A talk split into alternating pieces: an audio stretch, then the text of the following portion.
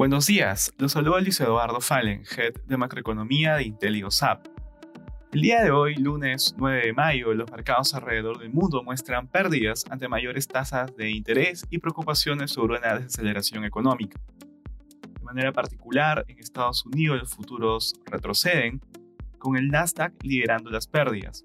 Estas caídas en un contexto en que la tasa de tesoro a 10 años sube hasta 3.18%, mientras los inversionistas tratan de evaluar hasta qué punto tendrá que subir la tasa de referencia. Esto en medio de la persistente guerra entre Rusia y Ucrania que amenaza con agravar los problemas en las cadenas de suministro a nivel global, así como las cuarentenas aplicadas por el gobierno chino. En la eurozona, las bolsas europeas registran movimientos negativos ante preocupaciones por una caída en la actividad económica en China, que podría afectar la producción y exportaciones de Europa. Por este motivo, las empresas mineras se encuentran entre las que más retroceden durante la jornada. Por otra parte, un alto funcionario del Banco Central Europeo señaló que considera apropiado que la autoridad monetaria eleve su tasa de referencia dos o tres veces este año para tratar de controlar la inflación.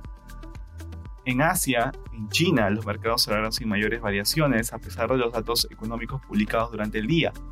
Se reportó que las exportaciones crecieron 3.9%, el menor registro en dos años, mientras que no hubo mayor variación en las importaciones en medio de las cuarentenas establecidas por el gobierno.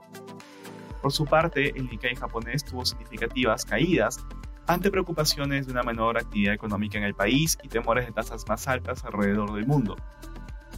Respecto a commodities, el precio del oro cae ante las mayores tasas de interés durante la jornada. Por su parte, el cobre retrocede ante temores de una caída en la actividad económica china y finalmente el precio del petróleo registra pérdidas. Gracias por escucharnos. Si tuviera alguna consulta, pueden contactarse con su asesor.